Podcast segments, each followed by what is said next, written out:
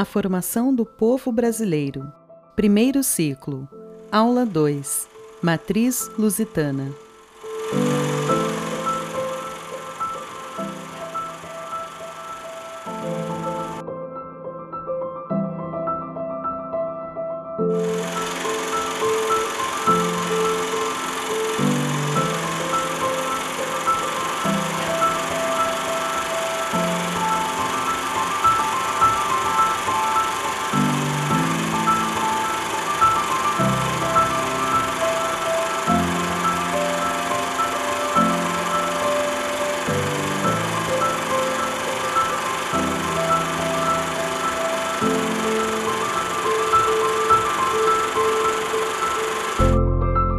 Surgimos da confluência do entrechoque e do caldeamento do invasor português com índios silvícolas e campineiros e com negros africanos, uns e outros aliciados como escravos. Olá, amigos! Vamos conhecer nesse ciclo a segunda das três matrizes que compõem o povo brasileiro. Já vimos a matriz tupi e agora vamos conhecer a matriz lusitana. Saber qual a origem de Portugal, o que eles pensavam os portugueses de que forma Portugal conseguiu se firmar como uma das primeiras civilizações formadas no mundo e quais eram as influências que construíram Portugal. O que hoje conhecemos como Portugal é uma das nações mais antigas da Europa. Sua história vem da Idade Média e é inseparável da Espanha sofreu inúmeras e regulares invasões, recebeu diversos povos e uma sucessão de habitantes ao longo dos séculos, que deixaram muitas marcas naquela nação. Portugal, que pertencia à Espanha, teve sua independência em 1143. Portugal, à época do descobrimento, rivalizava o monopólio político e econômico com a Espanha e representava uma vanguarda para os povos europeus. Precoce como nação, suas características marcantes eram a síntese da ousadia. Fronteiriço à Espanha, a única saída dos portugueses para o mundo era através do mar, o que o forjou como um país de pescadores e de grandes navegadores por uma questão de sobrevivência.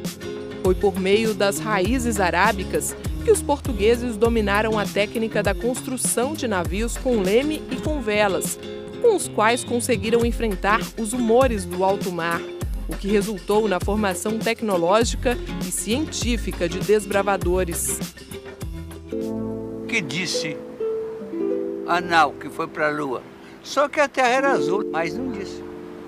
Quando o príncipe Dom Henrique, um príncipe meio doidão, belo, vivia vestido no manto de Cristo.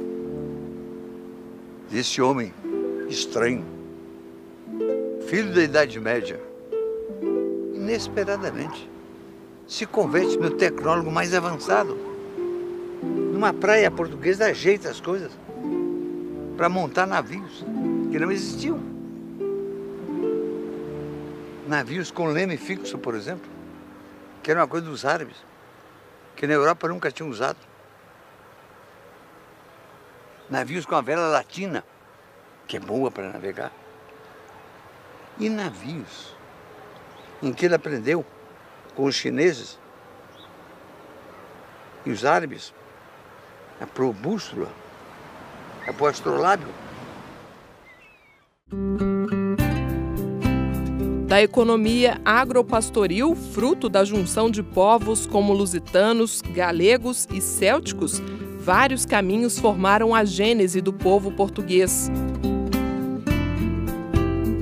Vamos começar a entender a história de Portugal pelos fenícios, território do atual Líbano. Conhecido como os maiores navegadores da antiguidade, os fenícios estabeleceram o primeiro império marítimo da história, ao fundar diversas colônias e cidades-estado por todo o mar Mediterrâneo. Foram eles os responsáveis por introduzir a cultura do comércio marítimo na nação portuguesa. A ousadia, a coragem de Portugal com as grandes navegações tem a marca inconfundível da cultura fenícia. Com esse navio montado, foi possível enfrentar o Mar Grosso, o Atlântico para chegar aqui.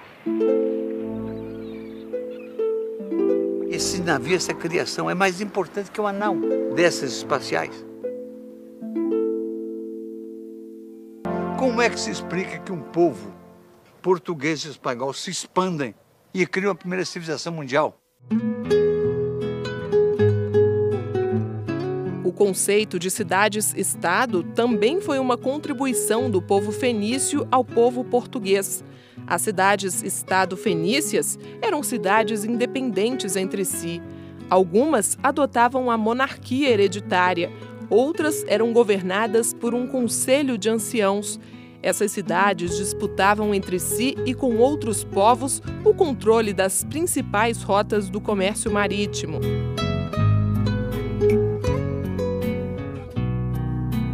Os fenícios foram os primeiros a entender a importância da escrita e os primeiros a utilizar o alfabeto em nível estatal, porque perceberam que era fundamental para suas operações comerciais. O alfabeto fenício foi baseado no alfabeto semita, e a partir daí surgiram o alfabeto grego, aramaico, hebraico e arábico. Resumindo, a contribuição fenícia está presente na cultura comercial marítima, no conceito de cidade-estado nas primeiras formas de escrita.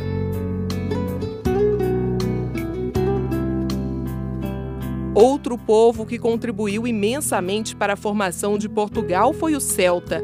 É uma das mais antigas civilizações do mundo antigo habitaram partes da Europa entre os séculos 2 e 3 a.C. Foram os responsáveis pela introdução do manuseio do ferro e da metalurgia no continente europeu. É atribuído ao povo celta ornar objetos de uso comum como armas, armaduras, canecas e jarras, e faziam também algumas joias, trabalhando principalmente em bronze e ouro.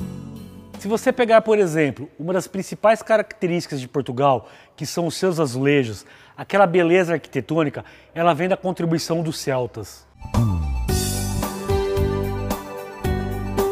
Os celtas apreciavam a arte abstrata que pode ser notada em diversos desenhos geométricos e em forma de espirais. A escultura celta possuía um caráter religioso era feita para espantar os maus espíritos ou ainda homenagear os deuses.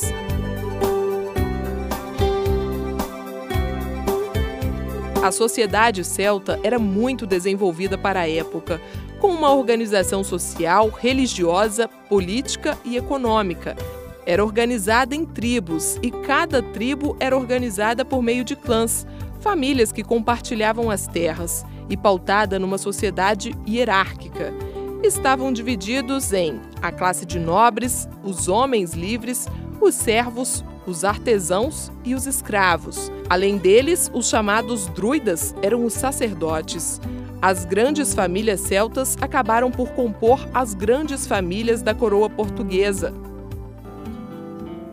Os soldados romanos, desembarcados na Península Ibérica, comeram os povos que tinham lá antes. Não é comer antropofagicamente, não. Comeram na alma, substituindo sua língua pelo latim. Um latim porco, um latim sujo, um latim impuro, que resultou ser espanhol e português.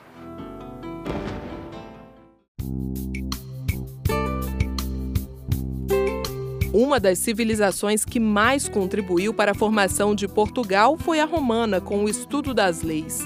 A origem do direito romano nas universidades e escolas jurídicas portuguesas, em especial através das leis manuelinas, é uma das mais antigas e importantes do mundo. Com a invasão romana, o país levou o latim à guerra.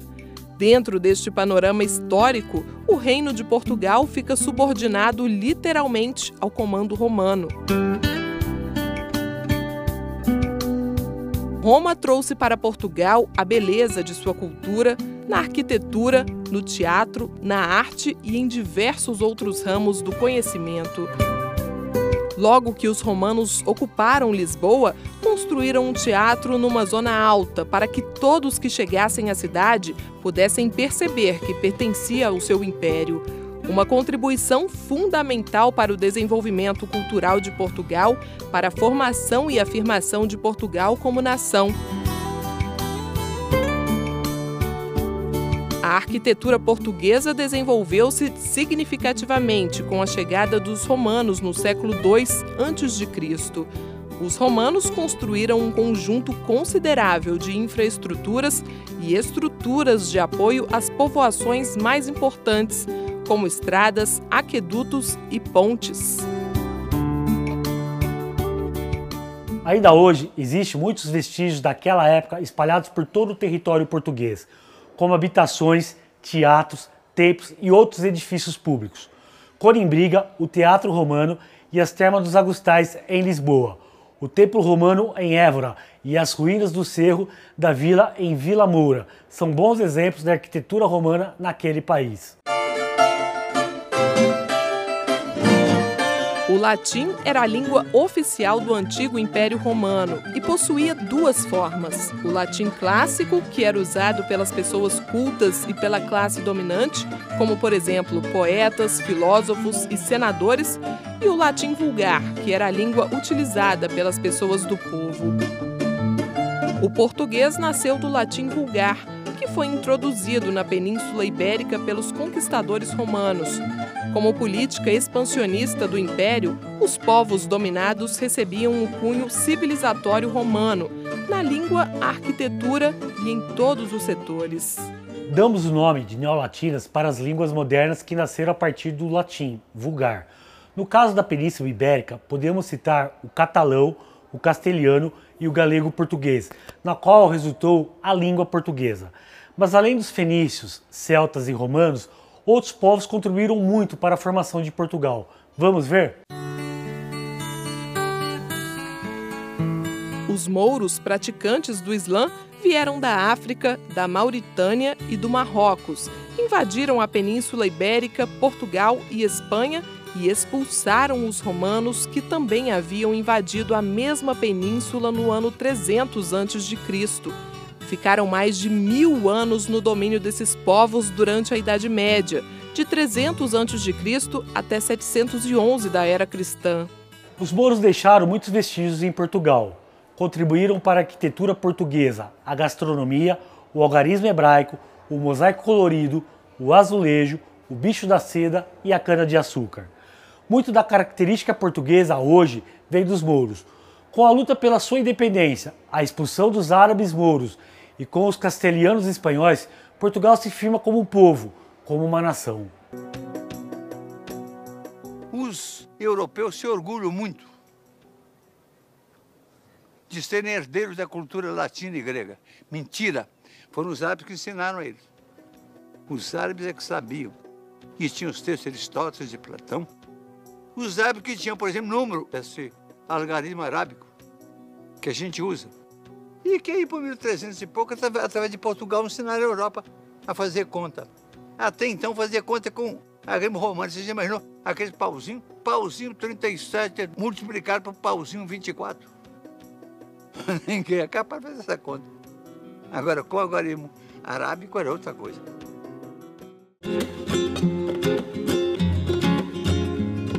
Os judeus diferenciavam-se dos outros povos por se considerarem sempre uma nação no exílio, cujo desejo milenário era o retorno à sua terra.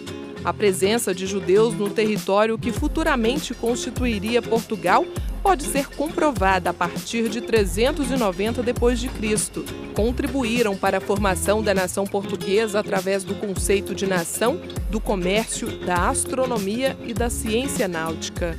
Veja você, caro aluno, como vários povos contribuíram para tornar Portugal uma das principais potências na Europa na época do descobrimento do Brasil. Mas de todas essas influências na formação do povo lusitano, a que talvez teve mais importância sobre os portugueses foi o catolicismo, que gerou no coração de Portugal o conceito de salvadores do cristianismo.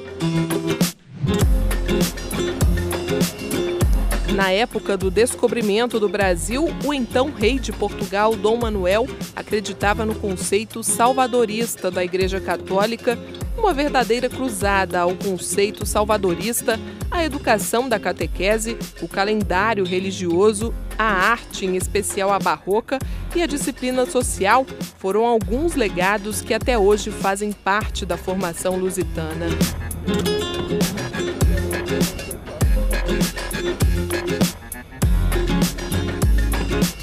Como uma das maiores potências da Europa, Portugal tinha uma grande dificuldade. Eles não tinham saída para expansão na Europa. E como a única alternativa para Portugal era o mar, eles desenvolveram uma das mais prodigiosas indústrias, a náutica. Através das caravelas e grandes mastros, eles desbravaram os oceanos e descobriram novas terras. Essa tecnologia fez Portugal crescer como potência, disputar a hegemonia da Europa com a Espanha e trouxe muita riqueza para a civilização e para Portugal. Quando Portugal vem para o Brasil, ele vem com duas missões. A primeira era de explorar as riquezas deste país e, através dessa exploração, escravizar os índios que aqui habitavam. A segunda, e não menos importante, foi uma missão que o rei de Portugal, amparado pela autoridade divina, colocou para ele próprio como uma missão de fé, que era de salvar os índios para o cristianismo e aqueles que não aceitassem a fé romana deveriam ser escravizados ou exterminados. A chegada dos portugueses do Brasil se divide, portanto, entre esses dois conceitos: o mercantilista, com a possibilidade de muito ganho financeiro, e o da fé, de arrebanhar almas. Nascem dessa dominação das terras tupiniquins os primeiros conflitos, marcando profundamente Brasil e Portugal. Afinal, para o rei de Portugal, para os portugueses, eles eram a nova cruzada, eles eram os guardiões de Jesus aqui na terra. E para isso era preciso converter os índios brasileiros para a fé cristã. Entretanto, a divisão mercantilista e a divisão de catequese influíram decisivamente na história do Brasil e na história de Portugal. Portugal contribuiu muito para a construção da civilização, mas contribuiu também para o massacre e para os assassinatos de milhares de índios que aqui estavam e viram nos portugueses a sua derrocada. Afinal de contas, Portugal tem as digitais no massacre dos índios brasileiros. Aquele príncipe do Henrique que eu falava tinha uma coisa muito simpática, que era uma heresia.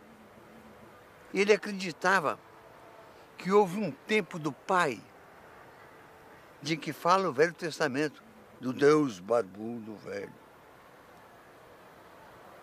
E veio depois um tempo do filho, que é o tempo do meio, de que fala o Novo Testamento. E dizia o príncipe: é chegado o tempo do Espírito Santo, em que os homens vão construir o paraíso na terra. Dizer, no ano de 1400, antes do Brasil nascer, já aquele príncipe, muita gente mais da igreja, pensava nessa utopia de construir o mundo como um projeto, de fazer o paraíso perdido aqui na terra, para o gozo dos homens. Essa heresia é uma heresia muito bonita, que paira sobre a história brasileira, que nos dá uma espécie de tarefa de criar um mundo feliz feliz para os homens. Um mundo com muita fartura, com muita alegria, com muita criança, com muito sorriso.